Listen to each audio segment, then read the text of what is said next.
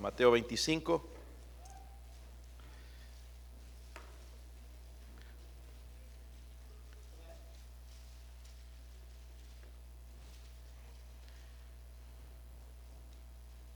Versículo 14, hermanos, he usado esta historia antes, pero quiero aplicarla de una manera diferente hoy. Eso es lo lindo de la Biblia, hermanos, que tú puedes encontrar algo nuevo sin, sin darle otra interpretación. Yo no hago eso, ¿ok? Sino otra aplicación, sí, que es diferente en, algo que nosotros hemos descuidado.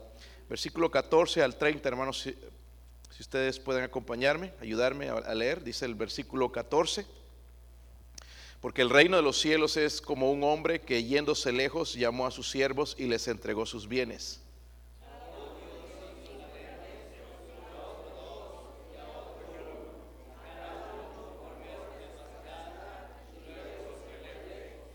Y el que había recibido cinco talentos fue y negoció con ellos y ganó otros cinco talentos.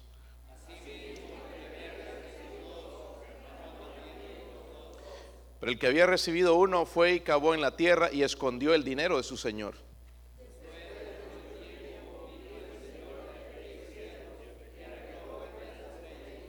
Y llegando el que había recibido cinco talentos, trajo otros cinco talentos, diciendo, Señor, cinco talentos me entregaste, aquí tienes, he ganado otros cinco talentos sobre ellos.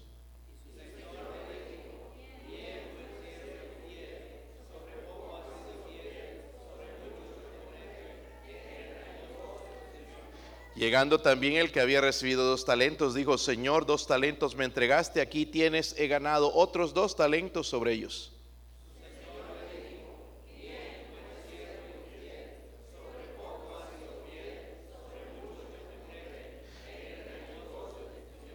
Pero llegando también el que había recibido un talento, dijo, Señor, te conocía que eres hombre duro, que ciegas donde no sembraste y recoges donde no esparciste.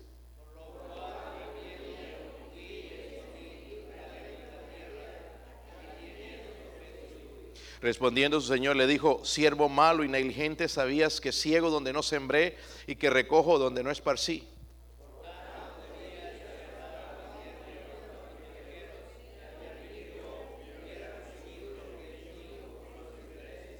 Quitarle pues el talento y darlo al que tiene diez talentos. Leamos este nada más, hermanos, todos. Porque al que tiene le será dado, él tendrá más. Y al que no tiene, aún lo que tiene, se- será quitado. Padre, ayúdame a predicar su palabra con poder, Dios mío. Eh, ruego, Señor, por sus misericordias, que me use. Señor, yo no soy digno de estar detrás de este púlpito, Señor, pero si usted lo ha permitido así, ruego, Padre, por favor, que el Espíritu Santo me llene, me use y me ayude a decir, Señor, lo que sea edificación a su iglesia, Señor, que nos cambie, nos transforme, nos despierte, nos levante, Señor, y nos ayude, Señor, a hacer algo para el reino de Dios, Señor. Oro por su ayuda, Padre, otra vez oro, Señor, si hay alguien sin Cristo en esta noche, que el Espíritu Santo traiga convicción, Señor del cielo. Pido esto en el nombre de nuestro Señor y Salvador Jesucristo. Amén. Pueden sentarse, hermanos, pueden sentarse. So, yo no sé, hermanos, no me canso de repetirles que la vida cristiana es una eh, guerra espiritual sin tregua. Eh, no sé si se han dado cuenta de eso, pero lo admitas o no, es una batalla espiritual que tenemos desde que nos levantamos en la mañana. Son muchos los peligros, hermanos, y los ataques del enemigo. Tenemos enemigo el- al diablo, el- el- el mundo y nuestra carne. So, estas batallas, hermanos, eh, a veces nosotros somos como un perro viejo, ¿verdad? Ya que se cansó y está tirado nada más en su perrera. Ya no hacemos nada más, ya no da ganas ni de ladrar. Eh, cuando en un tiempo, hermanos, quizás estuvimos sirviendo al Señor con entusiasmo, con ganas, trabajo duro, sirviéndole, amándole, fiel- fieles en la obra de Dios, pero de repente colgamos los guantes. Es un término que usan los boxeadores, ¿verdad? Lo cual es el pecado, hermanos, que, del cual que estoy hablando. La complacencia. Dígalo conmigo, la complacencia. Díganlo conmigo, hermanos, no escucho, nada más escucho siempre a los mismos. La complacencia. Y para hablarles de esto, hermanos, tengo que buscar primeramente lo que dice el diccionario. Según el diccionario de la Academia de Cambridge, dice esto y lo define complacencia como un sentimiento de satisfacción tranquila con sus propias habilidades o situación que le impide esforzarse más. Tenemos, hermanos, gente cuyo pecado y destrucción es la complacencia. La parábola de los talentos habla de esto. Yo veo en este hombre que primeramente el, amo sale de viaje, dice que este hombre sale de viaje y deja a sus sirvientes. Primeramente a uno le confía cinco talentos, a otro le confía dos y a uno le confía un talento. Dice la Biblia, hermanos, escuchen esto, según su habilidad. Cada uno de nosotros tenemos habilidades que el otro no tiene. Algunos tienen cinco, quizás algunos dos, quizás algunos uno, quizás algunos dicen yo no tengo ninguna. Todos tenemos una habilidad que Dios nos ha dado.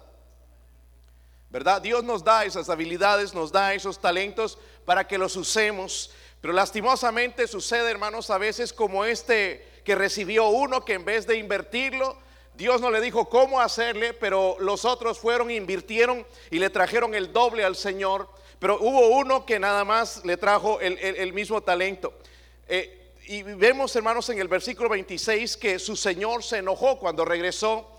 Miren el versículo 26 otra vez, dice ahí, respondiendo su Señor le dijo, siervo qué, malo y qué más. Hermanos, en muchas maneras llegamos a ser ese siervo malo y negligente. Amén siervo malo y negligente. Dice, ¿sabías que ciego donde no sembré y que recojo donde no esparcí? Por tanto, deberías haber dado mi dinero a los banqueros y al venir yo hubiera recibido lo que es mío con los intereses. Mire, esto es lo que sucede con la gente que se queda de esa manera. Un siervo malo y negligente dice quitarle pues el talento y darle al que tiene diez talentos porque el que tiene le será dado y tendrá más, y al que no tiene, aún lo que, lo que tiene se le... ¿Será qué? Yo no sé, hermano, pero yo no quiero ser esa clase de siervo. Sabiendo que el Señor viene, viene pronto, hermanos, deberíamos eh, levantarnos, deberíamos esforzarnos y eh, usar lo que el Señor nos ha dado, multiplicarlo.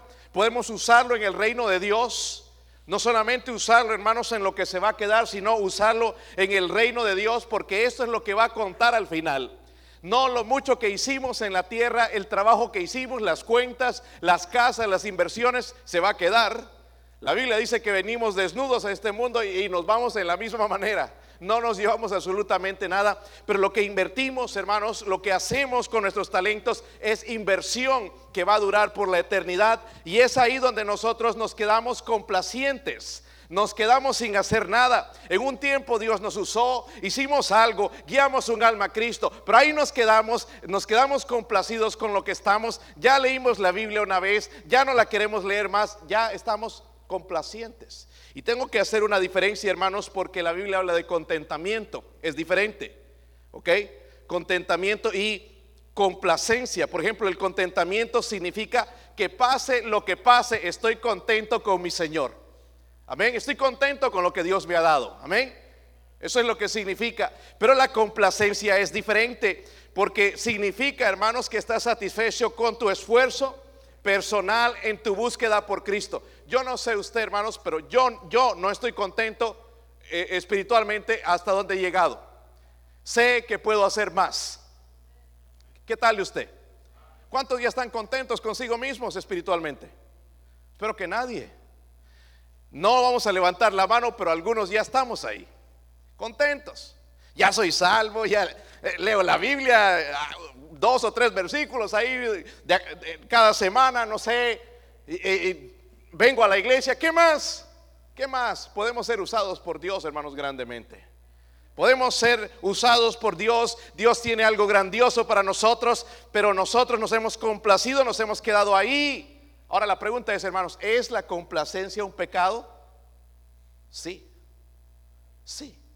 Es un pecado, yo se lo voy a probar con, con, la Biblia de que sí es un pecado porque afecta a tu testimonio, afecta a tu vida personal, afecta a tu familia, incluso puede afectar, hermanos, a la iglesia, una iglesia que está complacida. Hay iglesias, hermanos, que ya no quieren crecer más. Y no es cuestión del coronavirus, es cuestión de que ya no quieren más gente. Hay iglesias, hermanos, que no quieren rutas de buses porque cuesta dinero. Están complacidos con las 40, 60 personas que están, ya, ya no quieren más. Ya el pastor si viene me nos trata de correrlos mejor porque ya no quieren más gente. Nosotros no estamos contentos con lo que tenemos. Yo sé, hermanos, que ahorita no podemos meter tanta gente, no podemos meter 300 o 400, pero Dios sabe.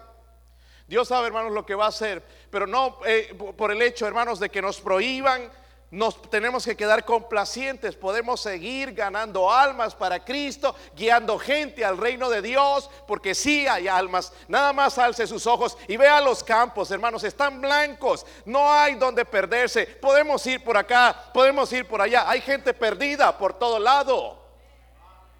Pero la complacencia no nos deja.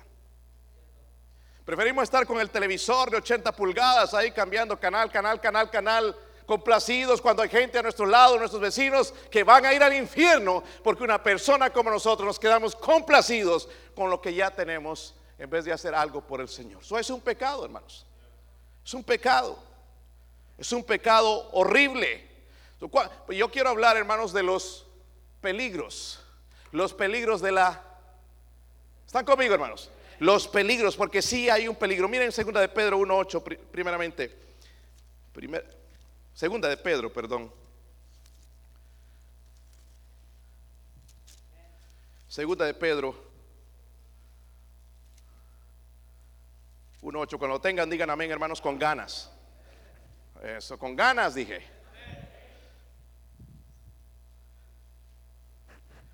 Segunda de Pedro 1.8. Dice ahí, porque si estas cosas están en vosotros y dice que abundan, no os dejarán estar qué? Ni sin fruto en cuanto al conocimiento de nuestro Señor.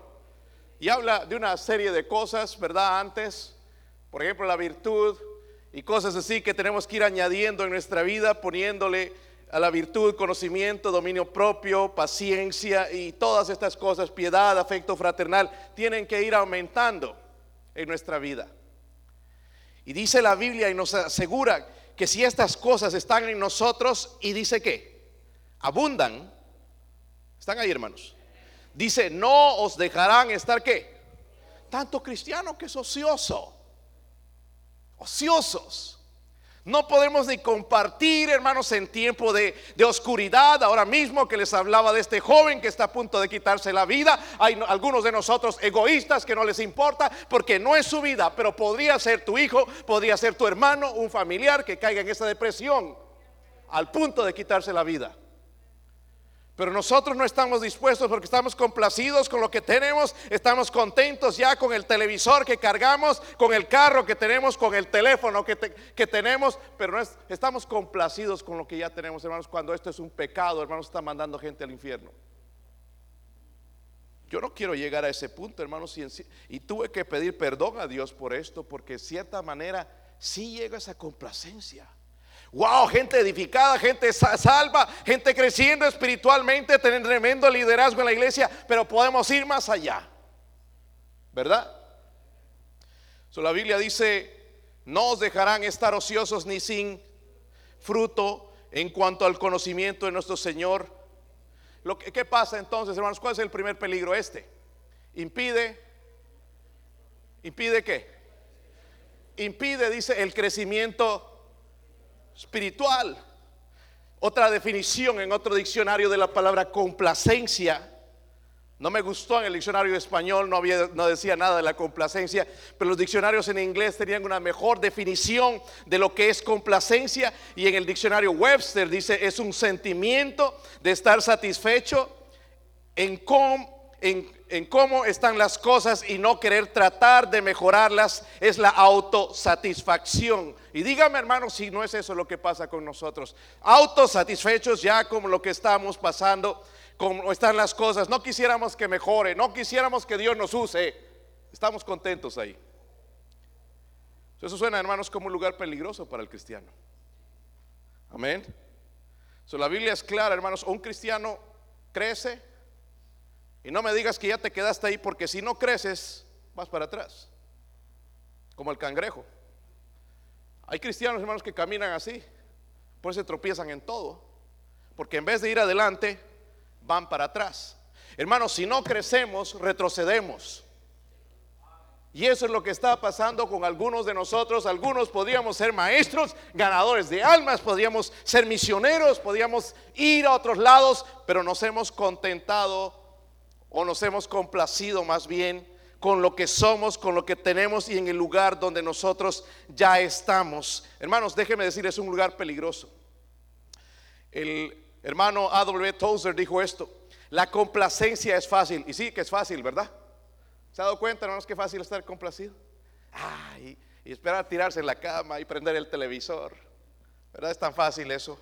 Dice, la complacencia es fácil y es un enemigo mortal del crecimiento espiritual. ¿Cómo afecta esa complacencia en nuestra vida espiritual, hermanos. No crecemos espiritualmente, seguimos niños espiritualmente, todavía no podemos avanzar, no podemos seguir. Dios nos ha dado talentos y nosotros los escondemos porque estamos complacidos con lo que tenemos. Y la Biblia dice, hermanos, que aquel que no hizo nada se le quitó lo que tenía.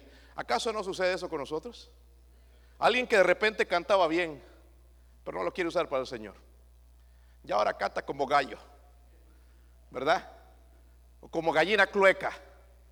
Y ya no lo puede usar, Dios va quitando, hermanos, lo que nosotros tenemos o la inteligencia que supuestamente teníamos. Dios le da inteligencia a los hombres, pero no la usamos para bien, ¿verdad? Hay gente que está usando, hermanos, esa inteligencia en, estos, en este tiempo de una manera increíble. El hermano Clarence Sexton, conocen a él, es el pastor de Temple Baptist. Eh, ha comenzado, hermanos, con todo esto de la pandemia, un ministerio. Cada martes, y yo no puedo ahora los martes, me encantaría estar escuchando de pastor a pastor con él, hace un Zoom con varios pastores alrededor del mundo y les está animando, está aconsejando, porque él tiene un tremendo ministerio, tiene experiencia en el ministerio y nos enseña cosas. He, podido estar unas dos veces y escuchar lo que él dice, las cosas que él dice, la experiencia que él tiene cómo compartirlo. Él podía estar en otro tiempo en su casa, especialmente que está mal de la espalda y apenas camina con un bastón para llegar al púlpito, pero él quiere pasar el tiempo enseñando a otros, preparando a otros para que sigan la obra de Dios.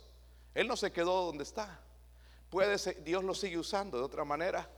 Aunque no pueden estar allá en conferencias, pero Dios lo está usando de, de una manera grande. La complacencia, hermanos, nace de una seguridad falsa.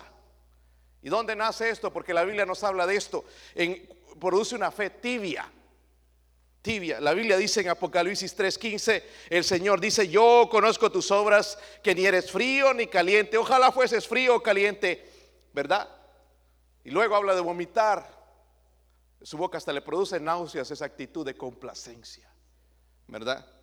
Dice la Biblia, hermanos, en segunda de Pedro 3, no sé si están cerca, Búsquelo, segunda de Pedro 3. Quiero que note el mandamiento de Dios ahí. 3, 18.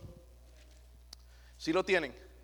Miren, esto es un mandamiento, hermanos. Antes bien dice que creced en la gracia y el conocimiento del Señor y nuestro Salvador. Escúcheme una cosa, déjenme preguntarle honestamente, hermanos, ¿conoces más al Señor que antes? Ahora sé más de más aplicaciones, pastor, ya sé cómo usar el Facebook, ya sé cómo usar el otro, pero no sabemos más del Señor. Hay un problema ahí, hermanos.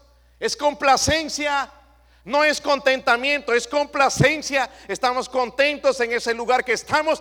Nuestra familia va a sufrir, hermanos, si nosotros no crecemos espiritualmente. Nuevos ataques a nuestros jóvenes en sus mentes, en la ideología, en la manera de pensar. Nada más mira la sociedad en los Estados Unidos destruida. Todos estos protestantes son gente, hermanos, que salen protesta que no tienen un trabajo, que quieren el comunismo en nuestro país cuando no ha funcionado en otro lado porque sus padres los dejaron allá con los jueguitos y los dejaron hacer lo que les pegaba la gana y ahora están viendo las consecuencias. Yo, hermano, si sería el presidente, honestamente agarro a esa gente y los llevo allá a la China, que si eran comunistas, bueno, vivan acá, o a Cuba. Lugares así, hermanos, donde no hay libertad de expresión, donde odian a Dios, donde odian las leyes de Dios, donde no se quieren someter a nada ni a las autoridades, especialmente a Dios. Hermanos, si no avanzamos, nos quedamos pequeños. Y quizás usted es alto aquí de tamaño, pero ¿cómo está tu fe? ¿Ha crecido? Y quizás es chaparro y chaparro en estatura y chaparro espiritualmente también, ¿qué? doble consecuencia. Necesitamos, hermanos, de, dejar de estar complacidos. Es que no es el trabajo de fulano. ¿Qué es lo que podemos hacer? ¿Cuál ha sido el talento que Dios nos ha dado? Debemos usarlos y quizás el Señor nos da más y el reino de Dios va a aumentar. Gracias, el hermano Jesús me dio un reporte del podcast de nuestra iglesia. Hermanos, nosotros nos escuchan en Irlanda, en Hungría, en Arabia, en, Alemania. Yo, no sé si hay hispanos allá. Pero para mí eso, hermanos, es tremendo. Que gente nos esté escuchando, escuchando, ¿no? porque hay otros que nos ven, ¿verdad? Cara a cara. Y me están mandando a veces mensajes del, del mensaje que les gustó, no les gustó. Y, pero toda esta gente, hermanos, ¿cómo podemos impresionar toda esta gente alrededor del mundo para que busquen a Cristo, se hagan discípulos cristianos fervientes, hermanos, que buscan almas para el Señor? Pero si, hermanos, si la iglesia se queda ahí contenta con todo esto, no vamos a ir a ningún lado. Déjenme, hermanos, decirles esto. No quiero ser un pesimista, pero nuestros días adelante no son mejores. Y si ahorita estás batallando, que son principios de dolores, ¿cómo vas a reaccionar en realidad cuando vienen los problemas más grandes? Donde ya quizás, hermano, para sobrevivir tenemos que vender las cositas de las que estamos enamorados y quedar sin nada, con la ropa nada más que cargamos. ¿Qué tal si Dios nos llevara a ese punto? Porque Él puede. Estaba pensando, hermanos, en, saben que el fútbol Estoy hablando del fútbol hispano, fútbol americano, eh, no lo conocemos mucho, pero han empezado las ligas en Italia, en España. Estaba mirando el otro día un poquito del partido y los estadios vacíos. Habían figuritas nada más en algunos de ellos, así como pósters de gente. Pero metían un gol, nadie escuchaba nada, ni emoción en los jugadores todo lo que era un Dios para el mundo, con lo que se emocionaba la gente, Dios, les voy a cerrar esto a ver cómo quedan. Todo, porque la gente ahí sí se llenaba los estadios, no importa que esté lleno, no importa que haya coronavirus, no importa que la gente esté enferma, no importa que pase lo que sea, que sea caro, voy a estar allá apoyando a mi equipo. Ahora, ¿cómo le van a hacer?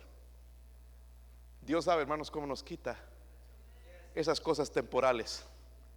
Pero el cristiano puede seguir gozándose en la iglesia, puede seguir gozándose en el Señor, porque ahí, hermanos, no hay cuarentena.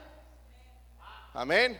Caminar con Dios no hay cuarentena. Él no te dice, no, espérate un poquito, está esto del coronavirus. Pero el problema, hermanos, es que no crecemos espiritualmente porque estamos complacidos. Hoy ya fui a la iglesia, escuché un mensaje, estuvo bueno. Listo, punto. Sí me gustó el mensaje. Qué bueno que te guste. Mejor sería que no te guste, pero que haga algo en tu vida. Que salgas enojado y que haga algo en tu vida. Tenemos que tener cuidado, hermanos, con este pecado de la complacencia. Hay otro peligro, miren en Romanos 8, 28. Romanos 8, 28. Si lo tienen, hermanos. El versículo favorito de algunos dice, y sabemos que los que aman, ahí, ahí nos meteríamos nosotros de cabeza. Yo soy uno de los que amo, pero no lee el contexto.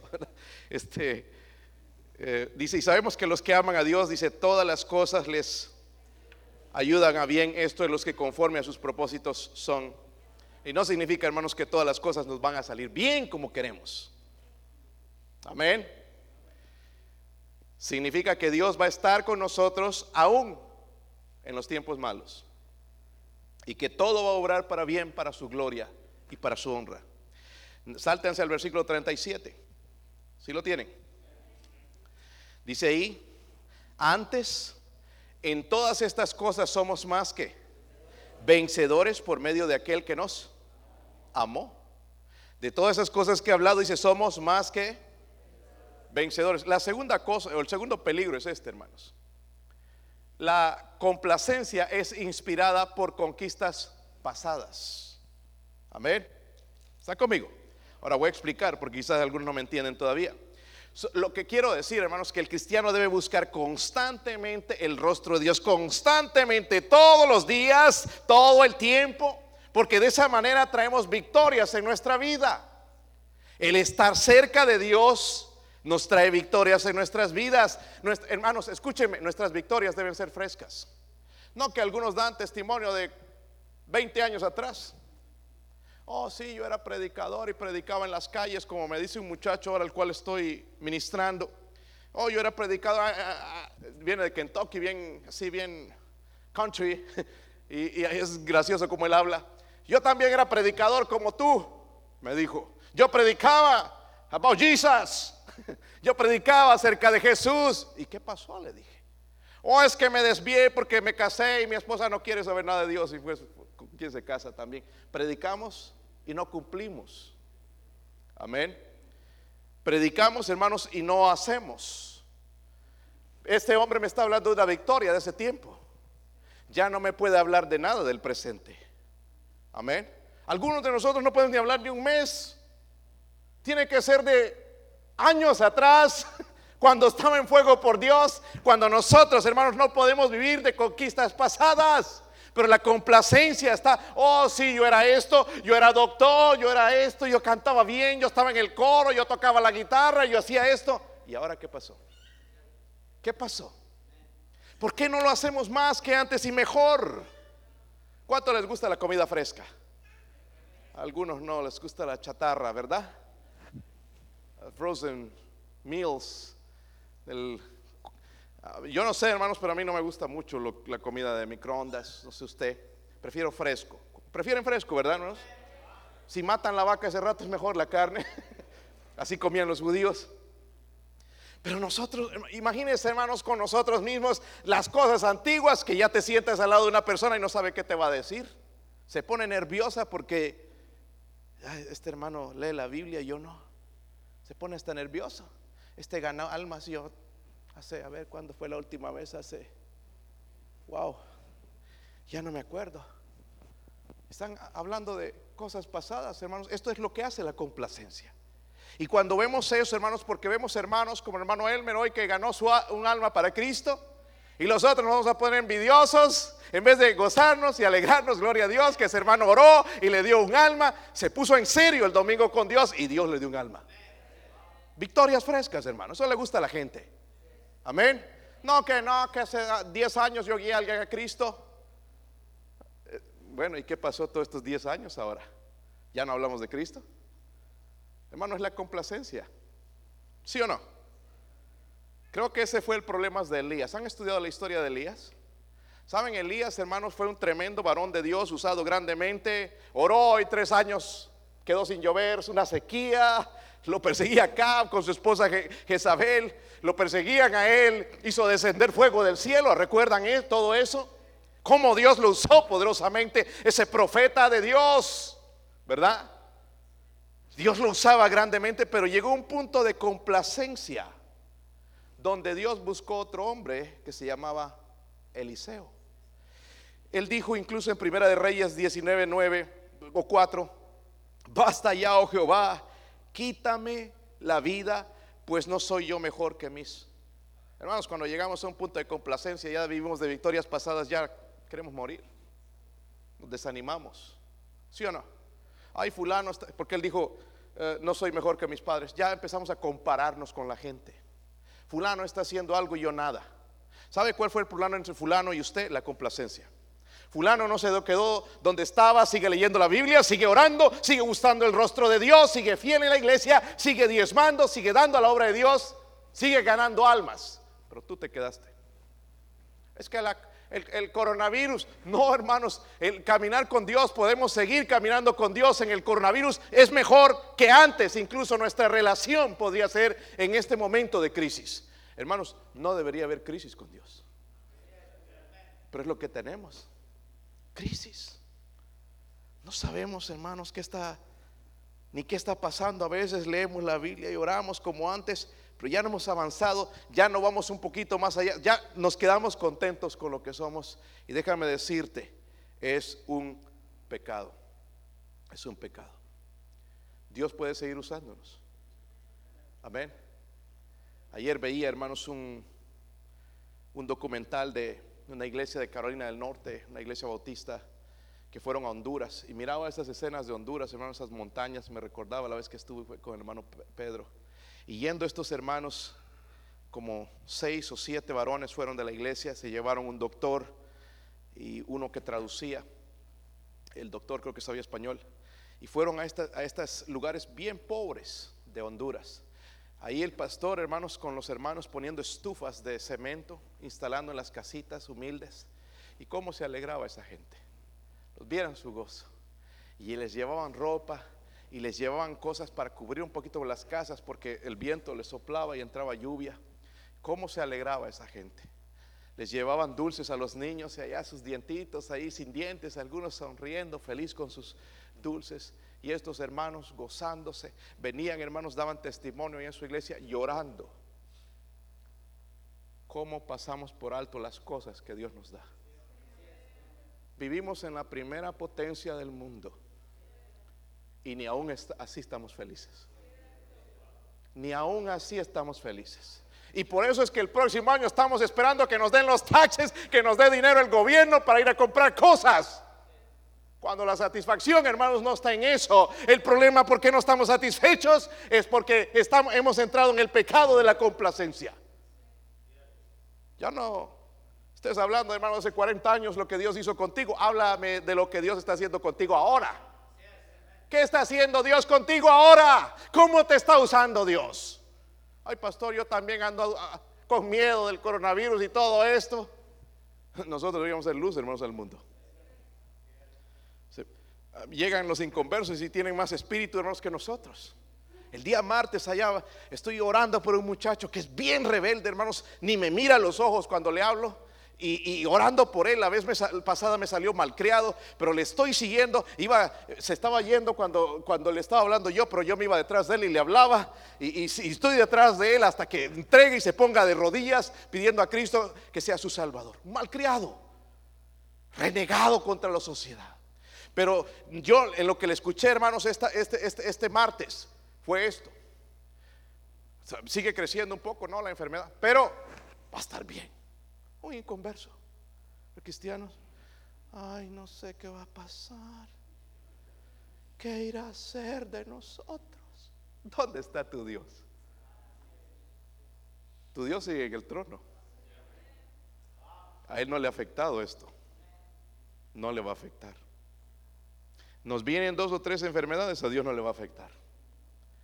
Pero lo importante, el peligro, hermanos, es que nosotros nos quedamos complacidos y por eso no podemos ver la mano de Dios. Y el último peligro, miren en Proverbios 1.32. Proverbios 1.32.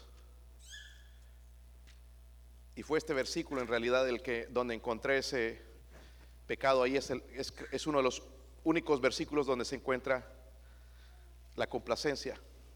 Proverbios 1.32. Si lo tienen, digan amén. ¿Están ahí, hermanos? Dice porque el desvío de los ignorantes que los matará. Ahora, tú podrías pensar que tú no eres ignorante, pero sí somos.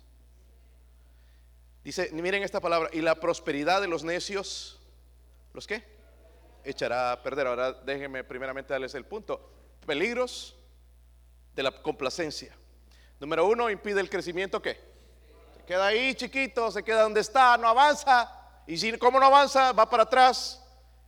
Está inspirada nada más por conquistas pasadas. Y por último, incita las caídas que lamentables, las caídas lamentables.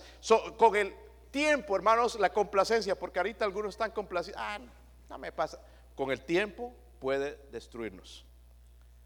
Si tú has leído la Biblia te vas a dar cuenta, puedes estudiarla, que la complacencia destruyó a algunos hombres. Voy a dar el ejemplo de uno en un momento. Pero el versículo 32 del capítulo 1 de Proverbios dice, porque el desvío de los los matará. ¿Y la qué? Pros, la palabra prosperidad, hermanos, es traducida complacencia. So podríamos poner ahí la, la palabra complacencia. Miren, y la complacencia de los necios, ¿qué? Los echará a perder. ¿Saben? En la Biblia un ejemplo grande. el rey David. ¿Saben la historia del rey David? Tremendo rey, ¿verdad? Cómo Dios lo usó, qué batallas peleaba ese hombre con ejércitos mucho más numerosos que el de él.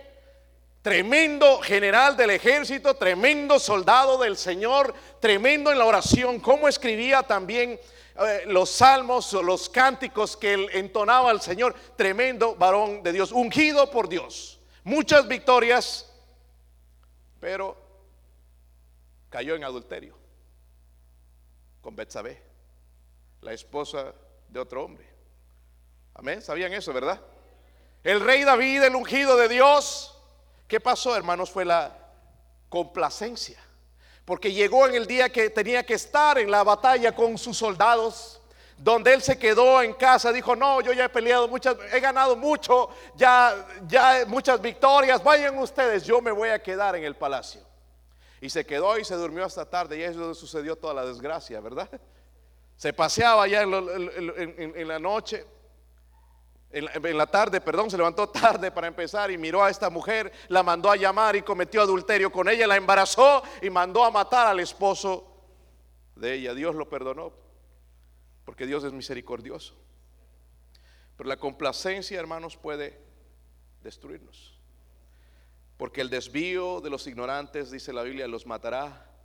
Y la prosperidad o la complacencia de los necios los echará a perder. Ahora, yo no quiero quedarme ahí, hermanos, con hablarte de los peligros, porque sería un peligro dejarte así. Eso tenemos que ver la solución. Ya que nos hemos quedado complacido, ¿habrá una solución? Pues vamos a verla, hermanos. Váyase a primera de Timoteo 4. ¿Cómo combatir acabar, primeramente tenemos que pedir perdón a Dios. Pero ¿cómo combatir y acabar con el pecado de la complacencia? Primera de Timoteo 4, versículo 6. Cuando lo tengan, digan amén, hermanos, vamos a leer ahí dos versículos. Dice, ¿qué dice ahí? Si esto enseñas a los hermanos, serás buen ministro de Jesucristo, nutrido con las palabras de la fe y de la buena doctrina que has seguido. Mire, desecha las fábulas profanas y de deja de, andar en chismes de viejas. Pero noten, aquí está la solución. Ejercítate, ¿para qué? La piedad. ¿Notan la palabra ejercítate ahí? Si la ven, hermanos. Ya voy a terminar, por favor, den un minutito más. La palabra ejercítate, ¿la ven ahí? Es la palabra griega, hermanos, gumnaso, de donde obtenemos nuestra palabra gimnasio. ¿Qué se hace en un gimnasio? ¿Sabían? a sacar músculos como estos, ¿verdad? ¿Ah? Va al, gimnasio, la gente ahí va, pasa el tiempo, se esfuerzan y hacen qué cosa? Ejercicio en el gimnasio. Ocupados están en ese lugar y Dios está usando esa palabra, ejercítate. Y lo que Dios está diciendo a través de Pablo es eso, ejercítate en la piedad, disciplínate, no te quedes sentado amargándote, levántate, ejercítate para la piedad, involúcrate en la, en la batalla, en la buena batalla de la fe ese es el mejor eh, eh, antídoto, hermanos, ejercitarnos. ¿Sí o no? Algunos se quedaron complacidos, leyeron la Biblia, hermanos, leyeron tres o cuatro libros, ya, tiraron la toalla, colgaron los guantes. Y Dios dice, ejercítate. Esto es algo diario, amén.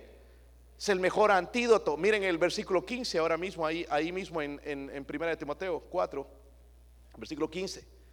¿Están ahí? Primero le dice, ejercítate para la piedad. En el versículo 5, 15 eh, dice, ocúpate, ¿qué? En estas cosas, ocúpate.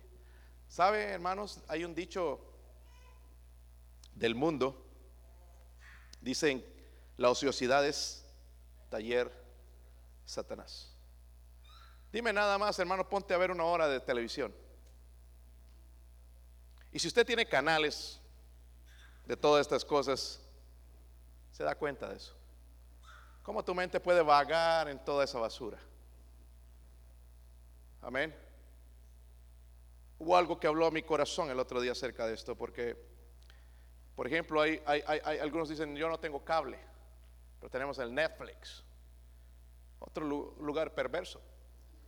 Es que yo agarro las buenas y agarro las malas. Yo le dije a mi esposa el otro día, yo estuve orando acerca de esto, le dije a mi esposa eh, y, eh, de eso, y y miren, orando acerca de esto, el Señor me dio algo. Escuché al hermano Dan Rogers decir algo.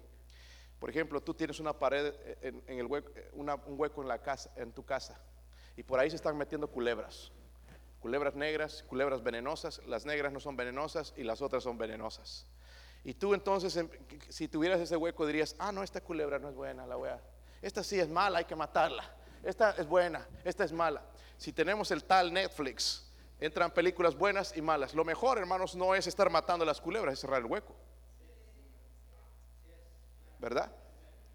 Es lo que he hecho. Y mucho es lo que nosotros tenemos que hacer. En vez de ver tanta porquería, pagar dinero para esa basura. Amén. Debemos ocuparnos en las cosas que Dios nos dice, si no nos vamos a ver complacidos. Todo el mundo lo tiene, quiero disfrutar un tiempo, paro trabajando, descansa de otra manera. Hay maneras de hacerlo, hermanos, no en la manera corrupta. Y se ocúpate en estas cosas, permanece en ellas para que tu aprovechamiento sea manifiesto. ¿Qué? La cosa, hermanos, escúcheme bien porque podemos pensar, bueno, la cosa es que todos sabemos cuando nosotros nos volvemos complacientes. No tenemos ni que decirlo. Ya vemos sin ganas a la gente, ya los vemos desanimados. Ayer fui allá a Rockwood a renovar mi licencia y otro asunto más. Este, y bueno, llegué, hermanos, hermano Susano dijo, ya casi no hay gente. Llegué, hermanos, estaba llenísimo eso. Me dijo la, la, secretaria ahí, oh, honey, You have to wait too long today. Había mucha gente ahí y, y, por lo menos dos horas, una hora y media, dos horas. Por lo menos. Vente en la mañana. Bueno, yo bien en la mañana, no puedo. Entonces dije, ni modo, voy a tener que esperar aquí. Y me quedé esperando. Y entré, hermanos, y había una pareja de hispanos. Eh, ahí estaban. Y la señora me vio, le, dije, oh, le escuché hablando eh, español. Hola, le dije. La señora, ¿cómo está? El hombre ni me miró, hermanos, a los ojos, con un bastón ahí sentado. Bueno, me mandaron a sentar allá, no seis, seis pies, sino como doce pies de todo el mundo. Hay una esquina sentadito y esperando mi turno. Dos horas, hermanos, estuve esperando y recién llamaron a esta pareja. Y ahí fue el hombre. Yo lo escuchaba, hermanos, diciendo malas palabras todo el tiempo que yo estaba ahí. Malas palabras. Dije, oh, este tipo, qué sucio. Y, hablaba por teléfono, hermanos, quería que todo lo escuche, todo allá escuchándolo a él. Y bueno, le tocó su turno con el bastón, así iba. Parece que había tenido un accidente en la espalda. Y fue a la ventanilla y pidió un ID. Quería sacar su ID. Ok, danos los papeles. Danos tu certificado de nacimiento y una prueba de que tú vives aquí. Una prueba, le pidió, a mí me pidieron dos. Y no tengo. Eh, bueno, no te podemos dar el, sin, sin, una ah, ID. ¿No tienes un ID de otro lado? Sí, tenía un ID en Georgia, pero me lo quitaron. Ok, pues trae tu, certificado, ven otro día, trae tu certificado y trae dos pruebas de que, una prueba de que tú vives aquí en, en Tennessee. Y se enojó. Empezó a decirle unas malas palabras a la, a la que estaba ahí. Pero era, hermanos, todo el mundo estaba mirando, todo, todo, el, montón de gente estaban mirando a este hombre, insultando a los oficiales. Hermanos, cuando vamos a un lugar así, nosotros sabemos que hay cosas que se requieren. Este hombre, en vez de estar esperando ahí dos horas, hubiera ido, ¿qué papeles necesito yo para tramitar un ID? Pero se sentó y después empezaba que pensaba que lo iban a tratar como un rey. Hermanos, las leyes son para todos. Y salió enojado y amargado, insultado. Dije, ay, no me vaya a dar porque pasó por mi lado con, un el bastonazo. Mejor ni digo nada ni lo miro aquí porque, wow, está, ahí llegaría. Ya estaba pensando a ver cuál es la pierna mala para darle ahí. Así somos, hermanos, complacientes. Y después nos amargamos. Y todo el mundo nos mira y damos mal testimonio. ¿Por qué no hacemos, hermanos, lo que el Señor nos está diciendo? Ejercítate en la... Lee tu Biblia todos los días. Todos los días, hermanos. Todos los días. Medita en ella. Eh, eh, lee. Eh, tremendo mensaje hoy el de la hermana Lupe. ¿Dónde está, hermana? ¿Está por aquí? No le digan. No sé, pero estoy pensando copiarme el mensaje. Buen manejo de la Biblia. Buena aplicación a ella misma. ¿Sabe qué, hermanos? La Biblia nos dice a nosotros los varones que usemos bien la palabra de verdad. Que no tiene como obrero de que avergonzarse, que usa bien la palabra de. Tenemos que aprender a usar la palabra de Dios. Podemos machetear a la gente con la palabra de Dios, pero otra cosa es que la palabra de Dios haga efecto en el corazón de la gente y para eso se necesita dedicación, ejercitarnos, ocuparnos en el estudio de ella. Que la oración lleva tiempo también, ¿verdad? Ay, oré cinco minutos hoy. Mañana diez, mañana. No, hermano, no sé. Por aquí, por allá. Hoy no oré porque me sentía triste, deprimido. Ora más. Ejercítate. Oh, allá está el hermano Lupe. Estoy bromeando. Ocúpate, dice, en estas cosas. Permanece qué? En ellas. Algunos de nosotros, hermano, ya nos contentamos con dos o tres almas que guiamos a Cristo. Yo quisiera más. Mañana voy a ir a buscar. Yo también ando buscando. Ando orando y viendo, mirando a todo el mundo sospechoso.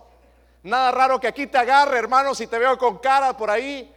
No te ofendas que me se acerque tu pastor y te diga, ¿estás seguro de que vas a ir al cielo?